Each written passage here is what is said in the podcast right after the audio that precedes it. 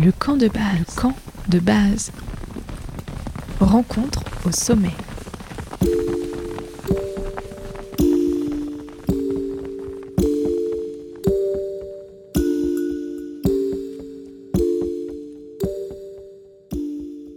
Bienvenue dans la saison 3 du camp de base, l'émission des rencontres au sommet. Chaque semaine, je vous invite à découvrir une nouvelle facette de la montagne dans une conversation avec une personnalité. Ensemble, on contemple les grands espaces et on se raconte des histoires. Dans un monde en pleine mutation, dans lequel les hommes sont la principale force de changement sur Terre, surpassant les forces géophysiques et dans le contexte de changement climatique, à quoi ressemblera la montagne de demain? Et quels sont les changements souhaitables? Ensemble, on rêve la montagne et on s'y promène. Le camp de base, rencontre au sommet, est disponible en podcast tous les lundis dès 5h du matin sur les plateformes. Et si vous aimez le podcast, n'hésitez pas à me soutenir sur la plateforme Patreon. Le lien est en description du podcast et sur le site internet www.campdebase-podcast.com. Sacrée quatre fois championne du monde, Marion Aerti compte parmi les meilleures snowboardeuses de sa génération. Elle découvre cette discipline à son adolescence le snowboard lui permet de se sentir vivante. L'année dernière, elle découvre la haute altitude au Népal avec Alicia Sansi, que vous aviez déjà entendu dans le camp de base. Cette aventure est surtout une occasion de rencontrer ces femmes, les Didi ou grandes sœurs, qui là-bas se battent pour partir en montagne. Marion Aerti du Freeride World Tour à la haute altitude, une aventure humaine, c'est l'épisode 43 du camp de base, enregistré grâce au soutien du festival IF3 à Chamonix en novembre dernier. Merci à l'équipe et surtout à Camille Martin pour son soutien. Évidemment, ça commence dès maintenant. Bonne écoute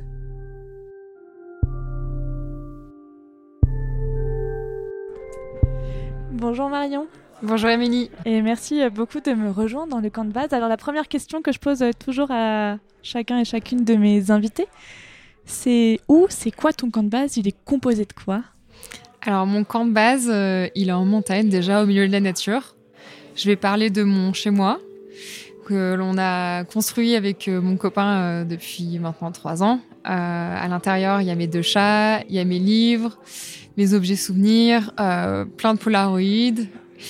En fait, c'est un lieu euh, de paix, un lieu où je reçois les gens que j'aime, les, euh, les, personnes bienveillantes, et euh, c'est un lieu qui m'apaise beaucoup. Voilà. tu parles de Polaroid, c'est important pour toi l'image? Oui, ça me fait beaucoup de bien, vu que je suis souvent en voyage et en déplacement, quand je rentre chez moi, de retrouver mes fondations.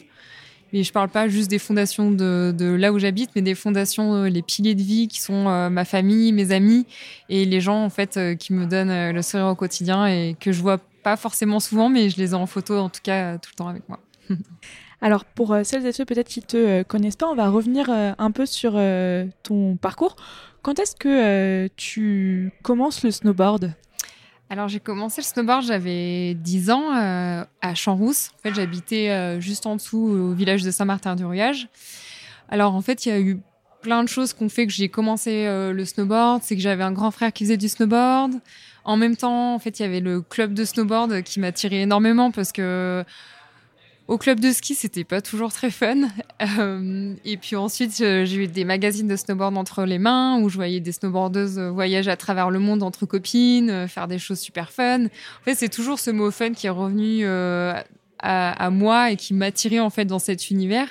Et puis le snowboard, ça s'arrête pas juste à du chrono, c'est un univers très créatif où il y a de la musique, il y a de l'art, enfin il y a plein de choses, euh, plein de composantes euh, différentes mélangées dans ce sport. Euh, et puis au fur et à mesure, j'avais un peu cette crise d'adolescence où j'avais besoin de m'exprimer dans quelque chose, donc j'ai choisi le snowboard. Est-ce que tu as l'impression qu'il y a plus de figures féminines qui émergent dans le snowboard que dans le ski? Tu penses a ta question, ce serait qu'il y ait plus de filles en snowboard, tu trouves Parce que je pense qu'on est à peu près le même âge. Et moi, quand j'avais des magazines de ski entre les mains, il y avait très peu de, de, tu vois, de girl power comme ça que, que tu évoques dans le mm. snowboard. Ça donne l'impression, tu vois, qu'il y a beaucoup plus de figures féminines euh, Ah bon dans le snowboard que dans le ski, ouais. Ah ouais, j'aurais pas cru, tu vois. Au Ouais. contraire, j'avais l'impression qu'il y avait beaucoup plus de, de femmes, en tout cas, euh, qui représentaient le sport féminin dans le ski. Mais je pense qu'on est peut-être un peu plus rock'n'roll euh, en snowboard féminin, donc on est un peu plus dans la, pas la rébellion, mais on s'exprime peut-être un peu plus euh, sur plein de choses. Donc peut-être que le fait de s'exprimer, et ben, ça, dans tête, t'as l'impression qu'il y a plus de, de figures au féminin dans le snow. Mais c'est vrai que j'ai l'impression qu'on est, tu vois, euh, via le, par exemple, le bouquin de Jérôme Tanon, Heroes, et ben, t'as pas forcément de bouquin comme ça chez les skieuses. Enfin, j'ai pas l'impression pour le moment, en tout cas. Donc peut-être que voilà, on s'exprime un peu plus, je sais pas, j'arriverai pas à te répondre. Mais je pense qu'il y a une, une certaine complémentarité. J'aime pas parler de dualité, mais plutôt apporter quelque chose beaucoup plus doux, en fait, dans sa globalité, et hum, peut-être moins dans la force et dans la dureté. Et je pense que la femme peut faire beaucoup de bien, en fait, dans ce milieu de la montagne. Donc, euh, autant ouvrir les portes. Quand est-ce que tu commences à te dire que t'aimerais bien faire de la compétition et peut-être euh, arriver à un haut niveau? Alors ce rêve, il s'est construit pas forcément parce que j'avais envie de gagner et être la meilleure. En fait, bien souvent, les gens ils pensent que quand t'es championne du monde, bah, en fait, c'est parce que t'as envie d'écraser les autres, mais pas du tout. J'ai jamais été dans cette optique-là. C'était plus un dépassement vers moi-même, euh, des choses euh, où j'avais envie de me prouver. euh, quelque chose, peut-être aussi un manque de confiance en moi, et, et j'avais envie d'arriver au bout d'un objectif, plus que de devoir euh, être championne du monde, et aussi il y a eu un moment dans la famille où c'était pas facile, euh, une entreprise familiale qui chute. J'avais aussi envie d'aider mes parents, ma famille euh, à travers euh, le sport en fait, et c'est aussi ça qui m'a poussée dans cette compétition. Voilà. Est-ce que ça t'a ouvert des portes, justement, ce titre de championne du monde? Disons que ça m'a ouvert des portes. Finalement, bah, dans la société, malheureusement, les gens ils vont pas forcément bien connaître ce que c'est le snowboard dans sa globalité. Donc, on va s'arrêter à un titre de championne du monde parce que les gens ne connaissent pas. On va, comment dire, un peu plus t'écouter parce que tu as un titre. Alors que il y a plein d'autres nanas, plein d'autres gars euh, qui sont très forts en snowboard, qui n'ont pas ces titres-là et qui sont peut-être moins écoutés. Donc, euh, d'avoir ces titres, bah oui, ça ouvre euh, des nouvelles portes et je sais que on m'écoute. Donc je profite de ça pour essayer de faire des choses positives en tout cas, de bosser pour des associations, de faire des expéditions où euh, voilà, il y a d'autres femmes qui sont mises en avant. Euh, essayer d'avoir cette petite lumière de champion du monde pour euh, essayer de faire des choses positives. Voilà. En parlant d'associations euh, que tu supportes, est-ce que t'en as une ou deux là que t'aimerais euh, Je vois Yambi du coin de l'œil? Ouais, à fond. Ouais, bah y a en fait j'ai participé à la première sortie au Mont Blanc avec Yambi il y a maintenant deux ans.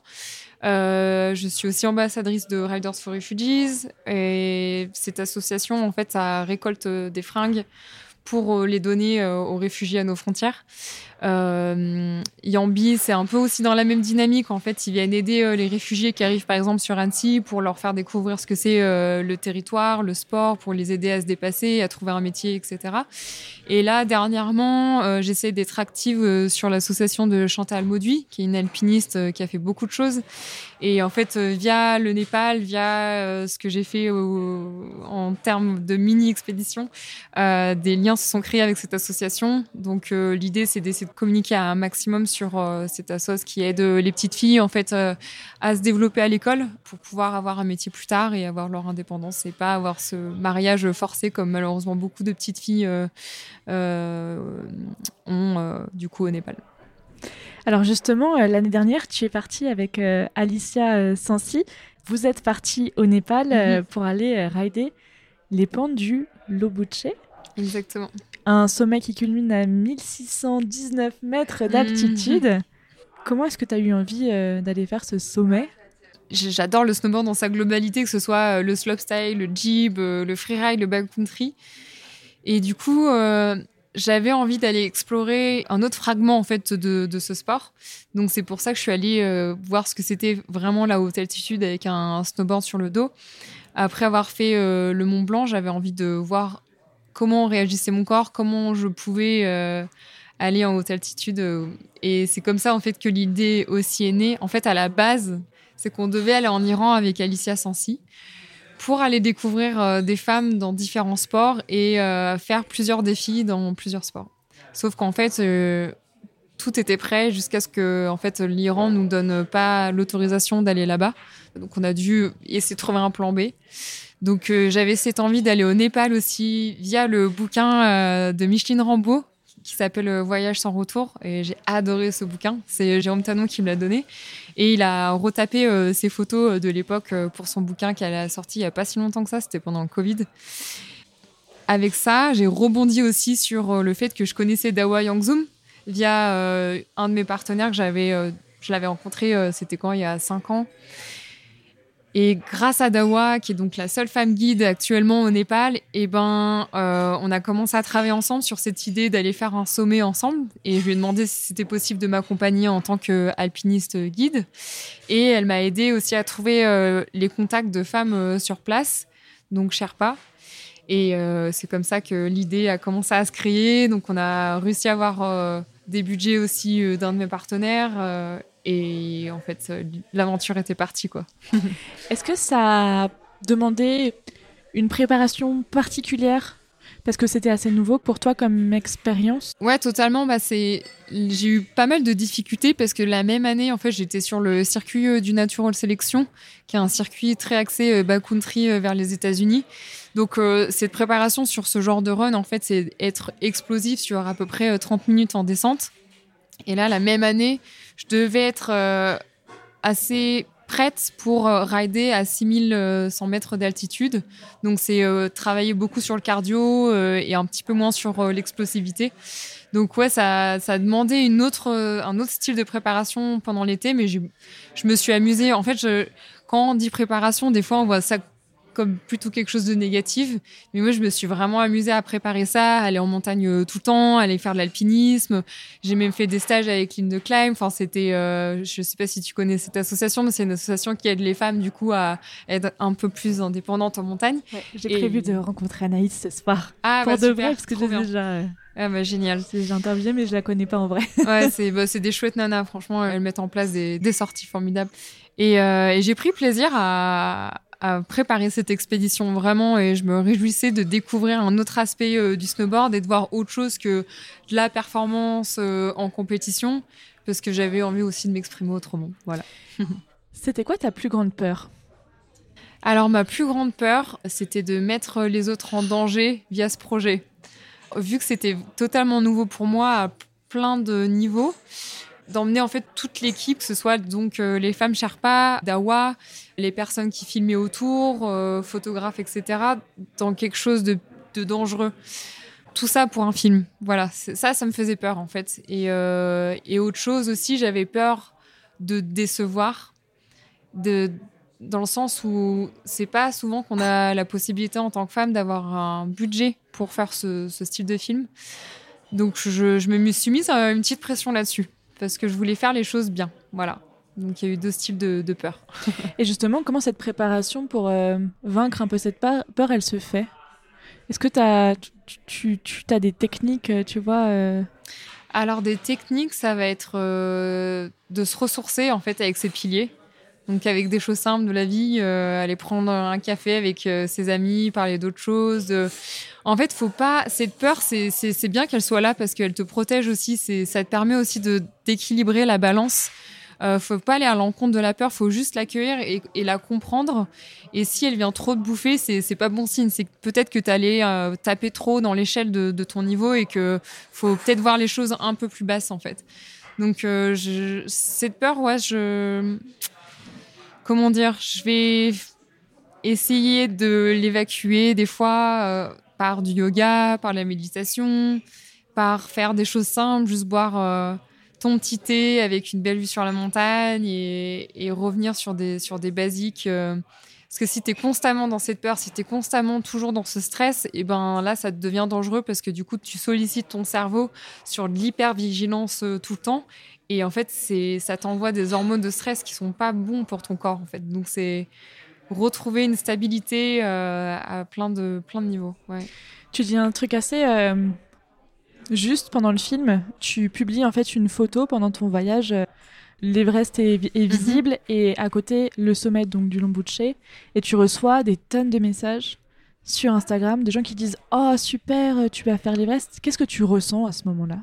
Bah, je ressens une sorte de, ouais, de, de pression. C'est un peu le piège euh, des réseaux sociaux parce que moi, je, je, je prends beaucoup à cœur en fait ce qui se passe sur les réseaux sociaux. Je, j'essaie de me protéger, euh, comme je dis dans le film, de, de, tout, de toutes les pensées euh, que peuvent avoir les, les personnes, les retours. Maintenant, j'essaie de me dire que bah voilà, une fois que tu publies quelque chose sur euh, sur la toile, et ben en fait ça, ça tombe dans l'espace public et t'as malheureusement pas le choix de ce que le- les gens vont penser que ce soit positif ou négatif. Donc euh, donc maintenant ça, ça va mieux à ce niveau-là. Mais c'est vrai que euh, j'étais assez surprise que les gens attendent euh, que une championne du monde doive aller faire l'Everest alors qu'il y a d'autres choses à faire, d'autres étapes avant avant de, de faire une expédition euh, sur la plus haute montagne du monde. c'est clair il y, a- il y a quelques sommets en plus qui n'ont pas été trop touchés autour en fait parce que tout le monde voit l'Everest hein. Ouais, c'est ça apparemment, ouais, exactement. est-ce que tu peux me raconter un peu pourquoi tu choisis le Lobuche tu parles d'une photo que tu as vue sur Google mais pourquoi celui-là exactement? Alors, pour te dire la vérité, ce qui me motivait le plus dans ce projet, c'était de l'humain. Euh, J'avais vraiment envie de rencontrer ces femmes Sherpas, d'échanger avec elles, euh, de comprendre euh, leur métier, de savoir ce qu'elles vivaient en tant que femmes dans la montagne. Donc, trouver les femmes qui travaillent en tant que Sherpa au Népal, c'était pas si facile que ça. C'était seulement dans la vallée du Khumbu. Donc, j'ai regardé un petit peu ce qu'il y avait à faire dans la vallée du Khumbu et euh, j'ai deux trois amis qui m'ont dit bah pourquoi pas le Lobuche, ce sera peut-être pas la montagne la plus magnifique à rider de ta vie, mais il y a peut-être quelque chose à faire. Et c'est vrai qu'il y a des skieurs qui ont déjà tenté le coup euh, il y a quelques années de le faire, donc je me suis dit bon bah tiens pourquoi pas euh, le faire en snowboard. Et ça me paraissait, il fallait aussi trouver à la montagne qui soit non plus pas trop haute, un peu plus haut que le Mont Blanc, mais pas trop haute non plus. Donc j'ai trouvé le, le Lobuche et euh, j'ai regardé sur Google à quoi ça ressemblait. Ça avait l'air d'être plutôt euh, sympa à rider avec ces belles rampes suspendues. Donc voilà, c'est comme ça que l'idée est née. Alors justement, euh, tu as choisi de t'entourer de femmes népalaises qui sont guides là-bas, de la communauté Sherpa. Tu rencontres euh, la guide officielle dont je ne me rappellerai pas le prénom. Dawa, désolée. pas de Dawa. problème. Comment est-ce que tu rencontres les autres? C'est elle qui te met en lien? C'est elle qui crée le groupe? Euh, Comment est-ce que tu prépares justement cette expédition? En fait, euh, Dawa, déjà de base, elle est très impliquée dans la Didi Initiative, elle appelle ça. En fait, ça lui tient à cœur euh, d'aider ses Didi et ses Baini à prendre leur indépendance en montagne. Donc, euh, elle vient très souvent dans des écoles d'escalade pour aider les filles. euh, elle organise des stages. Enfin, elle est très active à, ce niveau-là. Donc, quand je lui ai parlé de ce projet, en fait, ça lui a semblé évident en fait de m'aider à constituer cette team de femmes. Et je sais pas si à un moment donné, vous voyez dans le film, mais il y en a une d'entre elles où on a eu la chance de visiter sa maison. Donc, euh, elle nous montre un peu son environnement, comment elle vit. Et justement, elle expliquait, euh, malheureusement, on a fait des interviews d'elle, mais on n'a pas réussi, via le langage népalais, à refaire ressortir ce qu'elle nous expliquait. Mais c'est- hyper dur euh, en tant que femme pour elle de prendre son indépendance, d'aller en montagne, de réussir à trouver des créneaux où, euh, où on les emmène, en fait. Donc, euh, donc ouais, c'était c'était génial d'avoir Dawa à, à nos côtés pour pouvoir euh, faire cette expédition et avoir aussi cette rencontre euh, et cet échange humain. Est-ce que tu sais si ça a changé les choses euh, pour elles, cette expédition? Parce qu'elles ont montré qu'elles étaient capables de venir avec toi, de te mener au sommet. En plus, pendant que tu montes euh, à 5500 mètres, là, en plus, elles font des TikTok et tout. Elles sont hyper. euh, Ah, c'est super rigolo parce que, en fait, euh, euh, toutes les informations et quand elles ont un téléphone portable, c'est pour être sur TikTok en fait. Nous, euh, en Europe, c'est plutôt l'Instagram, enfin sur notre moyenne d'âge de 30 ans. Et elle, c'est TikTok à fond. Du coup, c'est super drôle parce qu'elle voyait ça vraiment comme un jeu de danser avec des sons népalais. Du coup, ça m'a fait beaucoup rire. Et alors, je suis encore en contact avec elles. Malheureusement, elles n'ont pas toutes des téléphones, donc c'est pas facile d'avoir accès à l'info auprès d'elles. Mais de ce que je sais, c'est que ça a été la meilleure expédition de leur vie. Alors, si elles ont dit ça, c'est que pour une fois, on s'est intéressé à elles. En fait, on n'est pas venu juste salut, euh, est-ce que tu peux m'aider à porter mon sac? Est-ce que tu peux m'aider à aller à la montagne là-haut? On a été plusieurs à, vouloir comprendre quelles sont leurs difficultés, pourquoi elles ont du plaisir aussi à faire ce métier. Donc c'était euh, un moment pour elles, je pense, où pour une fois, leur donner la parole et la visibilité. Elles ont quelques-unes d'entre elles aussi des projets d'ultra running, d'essayer de faire plusieurs euh, cols euh, autour du kumbu. Enfin, c'est elles ont vraiment la motivation d'aller encore plus loin et de faire vraiment plein de projets et c'est super beau. Est-ce que tu as senti que tu étais comme un journaliste un peu parce que comme une journaliste parce qu'il y avait vraiment cette, cette question moi qui m'anime aussi quand je fais des portraits ou même dans mon travail de tous les jours quand je fais des podcasts, quand je vais euh, glaner de la parole sur le territoire, c'est d'arriver à être en fait euh, la plus en face possible avec la personne qui est en face de moi où j'essaye de pas trahir sa parole. Tu vois, une hmm. mauvaise coupe, un mauvais montage, euh, bah en fait ça peut faire dire complètement l'inverse de ce qu'on hmm. voulait. Est-ce que tu t'es senti en responsabilité de ça justement? Alors en fait, j'avais surtout pas envie de forcer la parole. En fait, je tout s'est fait assez naturellement et en fait, quand surtout avec Dawa, on a eu des conversations hyper profondes, même sur euh, la montagne, sur euh, cet environnement qui peut être très beau mais aussi très hostile. Donc, quand il y avait des moments que j'ai trouvé hyper intéressants, je le signalais à Alicia et je demandais surtout à Alicia, vu que c'était elle dans le rôle de l'intervieweuse, d'essayer de, parler de ça et de, voir si euh, c'était possible pour Dawa d'en parler tout en la respectant. Enfin, dans tous les cas, il y avait aucun moment de malveillance. On accueillait les infos. Si elle nous les donnait, bah, tant mieux. Si elle nous les donnait pas, c'est pas grave en fait. C'était pas forcé quoi. vous essayez pas d'y revenir tout le temps et tout le temps pour avoir ce que vous vouliez entendre. Chacun a aussi son intimité chacune a aussi ses fragments de vie qu'elles n'ont pas forcément envie de dévoiler. Du coup, tu as vécu la culture népalaise en immersion. Est-ce que tu pourrais nous raconter qu'est-ce que c'est et surtout qu'est-ce que tu en gardes dans cette vie après ton voyage? Il y a quelque chose, moi, qui m'a euh, beaucoup euh, frappé dans votre film, c'est qu'il y a beaucoup de moments de prière et de retour à la spiritualité. Mhm. Euh, qu'est-ce que tu en gardes et qu'est-ce que tu peux nous en dire justement de cette culture népalaise dans laquelle tu as été immergée c'est en fait ce qui m'a beaucoup euh, touchée dans cette culture népalaise, euh, qui est surtout tournée autour du bouddhisme dans la vallée du Kumbu. C'est en fait ce respect envers la nature, ce respect en fait envers la montagne où on te où ces prières sont faites pour demander l'autorisation de monter là-haut euh, de demander à tous ces dieux, de tous ces éléments, d'accorder de, notre venue sur la montagne. Euh, et, je trouve ce respect envers la nature euh, magnifique, en fait, c'est très touchant. Après, je sais pas si avec la haute altitude, j'étais un petit peu ailleurs, mais j'étais très sensible surtout, en fait. Et même la musique, on a eu la chance d'aller dans un temple bouddhiste un moment, d'entendre les chants des moines. Et euh, cette vibration d'être euh, entouré de ces géants de la montagne, c'était euh, c'était touchant en fait. Ça venait vraiment touchant en profondeur mon moi. J'ai eu peu d'occasions de ressentir en fait, même sur le haut d'une montagne lorsque j'allais gagner un titre. C'était pas aussi profond, aussi toutes mes cellules de mon corps en fait étaient touchées par par cette beauté, par cette spiritualité en fait. C'est encore dur de mettre des mots dessus. T'es dans une espèce de flow. Voilà, c'est ça, exactement. T'es dans un flow où, euh, où t'es là, tu marches doucement, t'as le temps de réfléchir, de voir la beauté autour de toi, de, de, ces géants, et t'as le temps de discuter avec les filles. J'ai vachement apprécié en fait d'être dans cette lenteur parce que du coup, vu que tu dois t'acclimater, tu dois respecter cette temporalité. Et j'ai apprécié en fait prendre mon temps. Vous êtes resté combien de temps là-bas? En tout, on est resté presque trois semaines. D'accord. Et l'ascension, elle prend euh, six jours, c'est ça? Vous euh, Alors, je sais plus les chiffres, mais en tout, ouais, ça nous a bien pris six jours, ouais, ouais, ouais. Est-ce qu'il y a un moment euh, dont tu te rappelles et que tu aimerais nous partager justement de cette, ouais, de cette sororité au Népal quelque chose qui s'est particulièrement touché. J'ai compris que pendant trois semaines, ça avait été incroyable.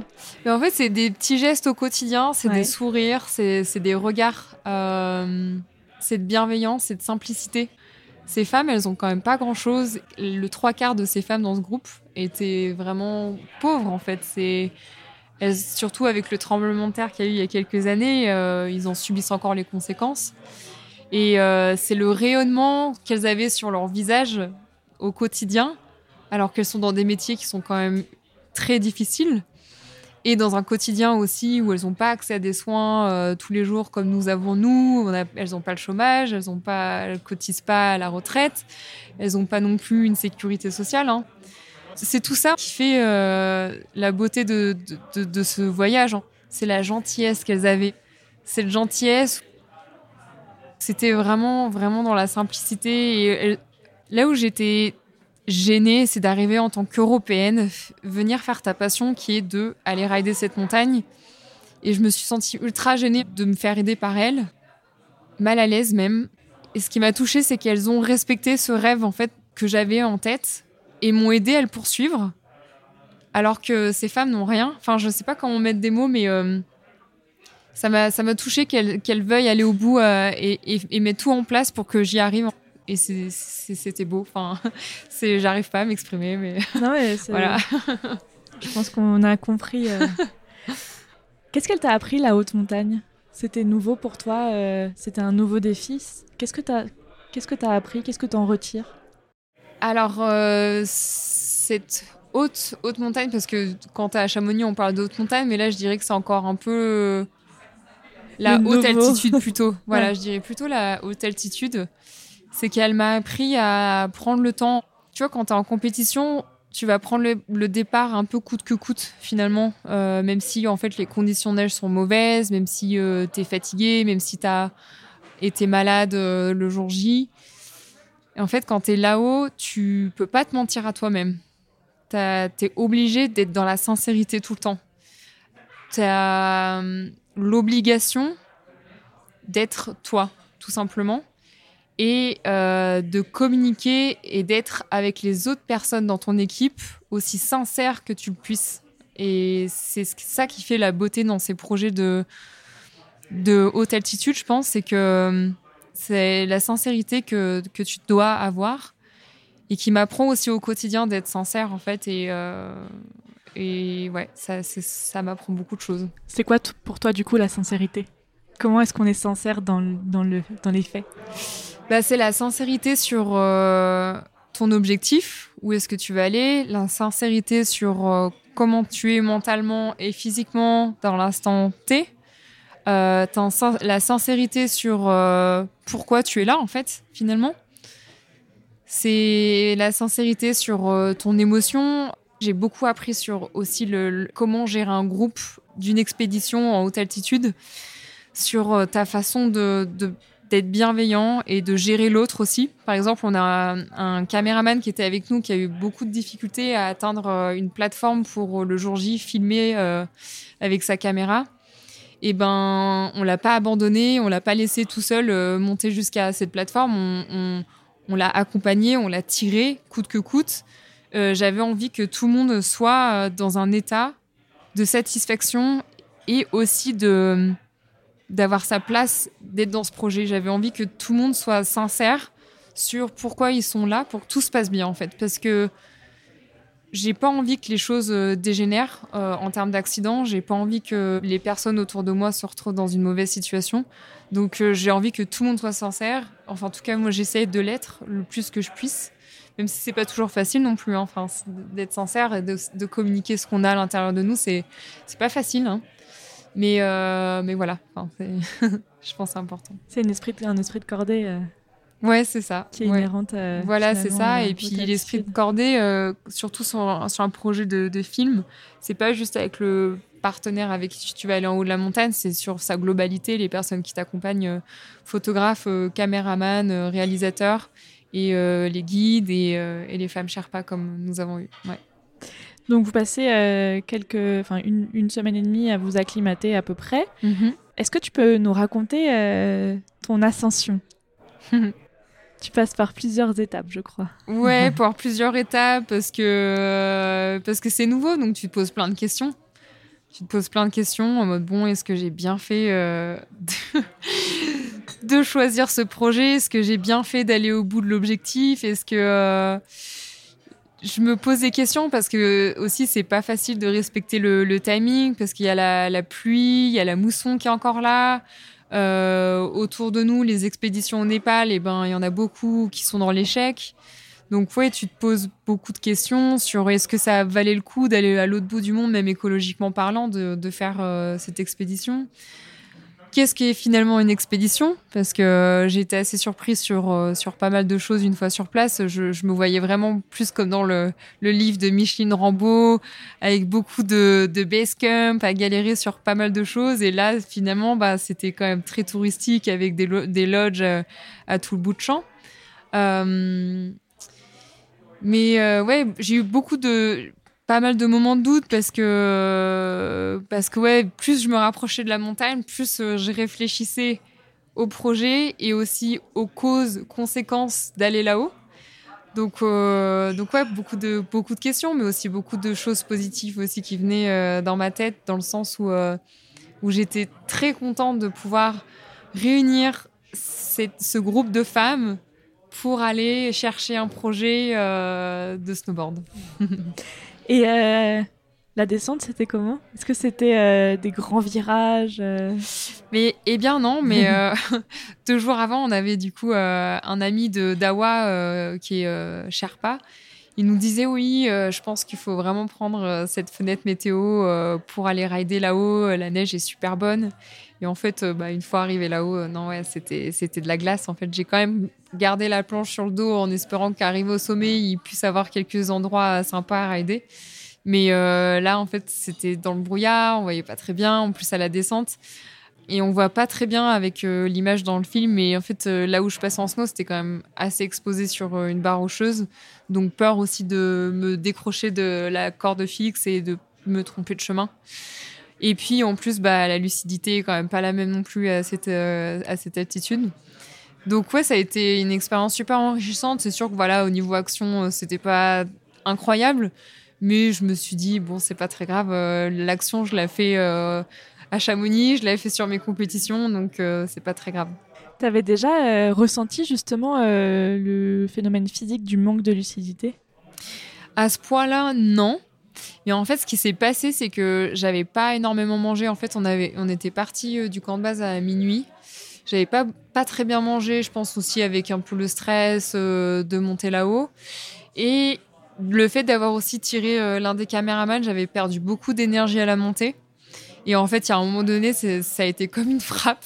J'arrivais plus à, je m'endormais sur place. Et, c'est vrai que ça m'était jamais arrivé d'avoir un manque de lucidité aussi prononcé. J'en ai eu un euh, au sommet du Mont Blanc, mais c'était pas aussi euh, aussi prononcé en fait. Là, c'était quelque chose d'assez euh, assez fatal, ouais. Mm. Qu'est-ce qui te reste de cette expédition un an après? Alors un an après, bah, j'étais très timide de faire un film où je parle beaucoup, où je dévoile pas mal de choses. C'est quand même, faut, faut le savoir. On joue le, le jeu de parler, de faire des films, etc. Mais c'est pas toujours facile de, de se livrer.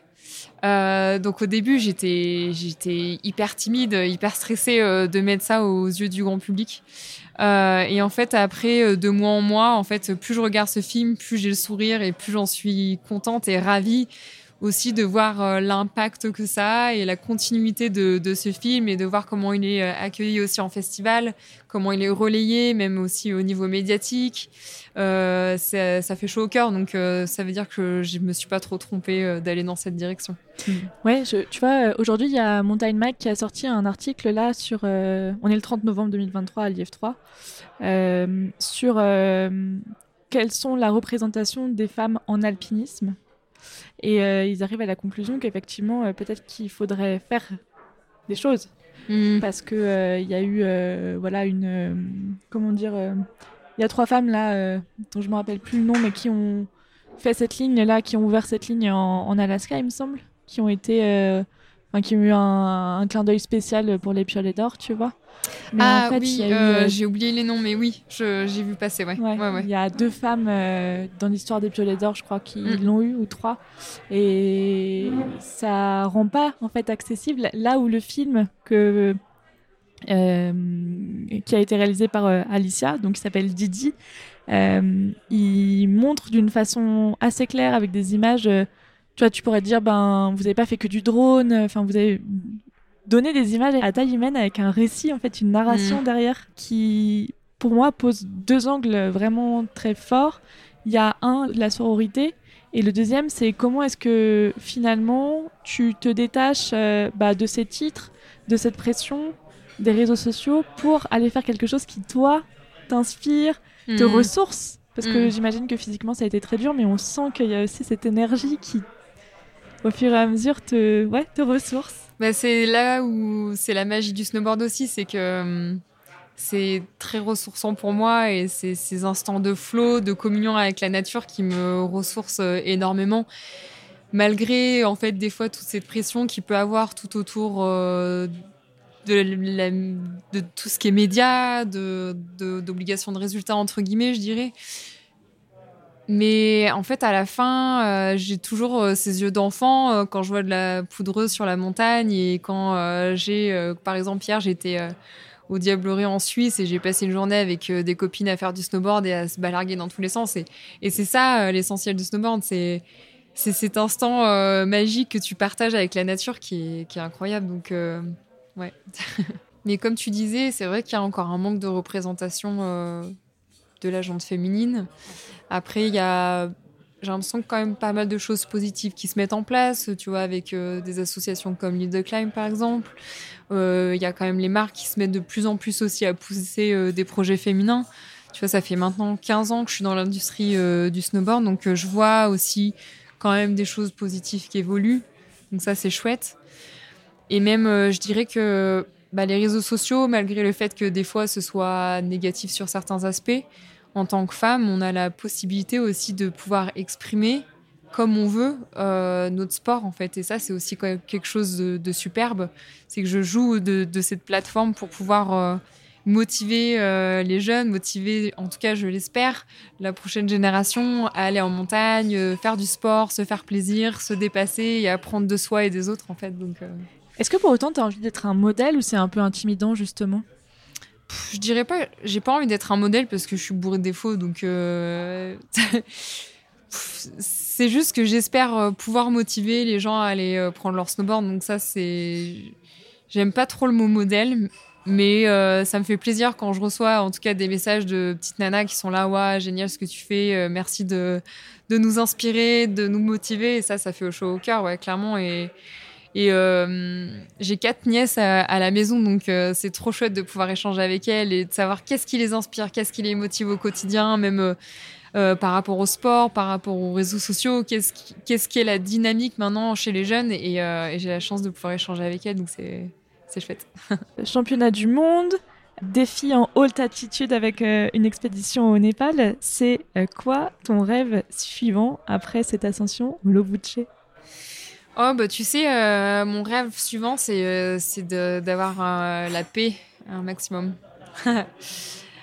la paix parce que, euh, parce que malgré tout, il y a beaucoup de pression hein, quand, on- quand on veut aller au bout de ses projets, sur la, en tout cas sur la compétition ou même sur des projets de film.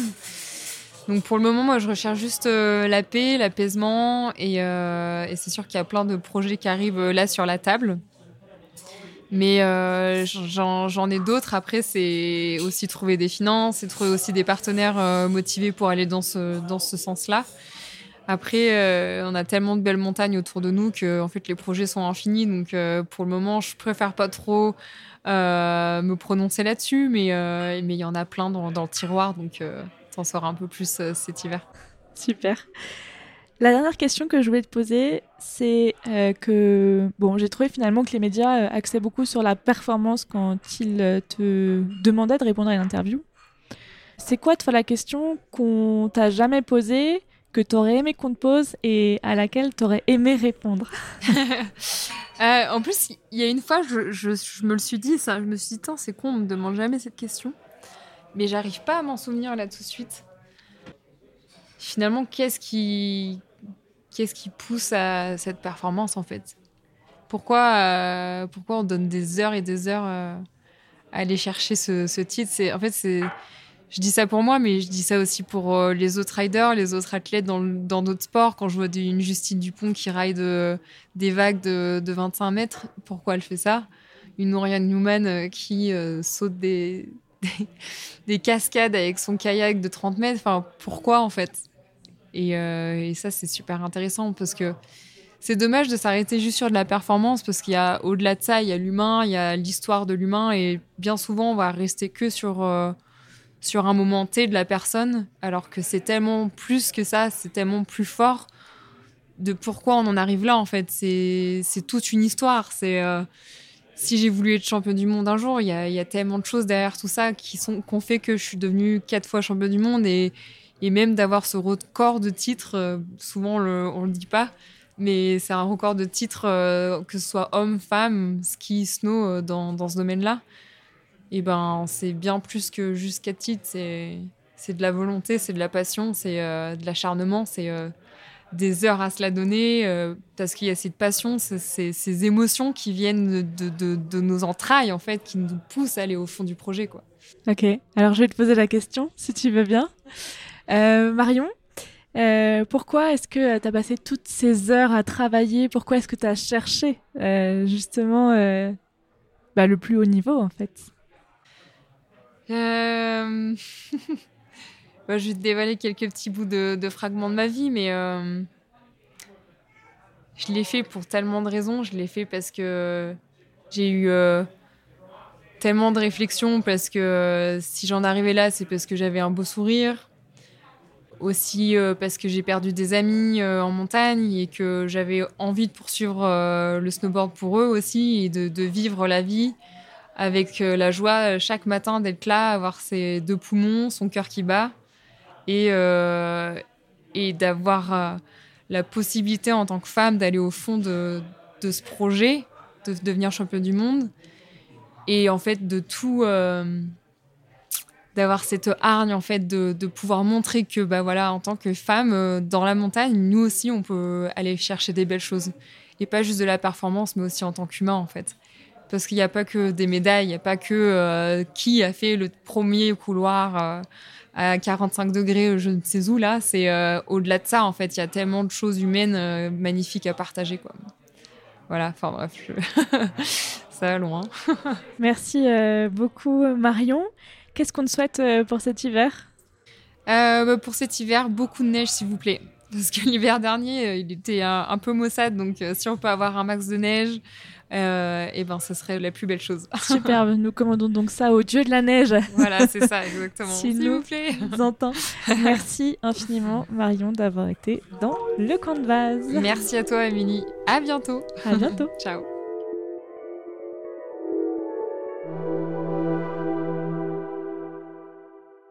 Merci beaucoup d'avoir écouté l'épisode jusqu'à la fin. Si vous l'avez aimé, n'hésitez pas à lui donner 5 étoiles et à m'écrire un mot d'amour sur Apple Podcast. Encore mieux, transférez cette émission à une connaissance à qui elle pourrait plaire. Et surtout, abonnez-vous sur votre plateforme préférée pour ne manquer aucun épisode. C'est gratuit. Pour découvrir les coulisses de réalisation du podcast, les prochains invités et d'autres histoires de montagne, abonnez-vous sur le compte Instagram ou sur la newsletter. À bientôt dans le camp de base. Rencontre au sommet.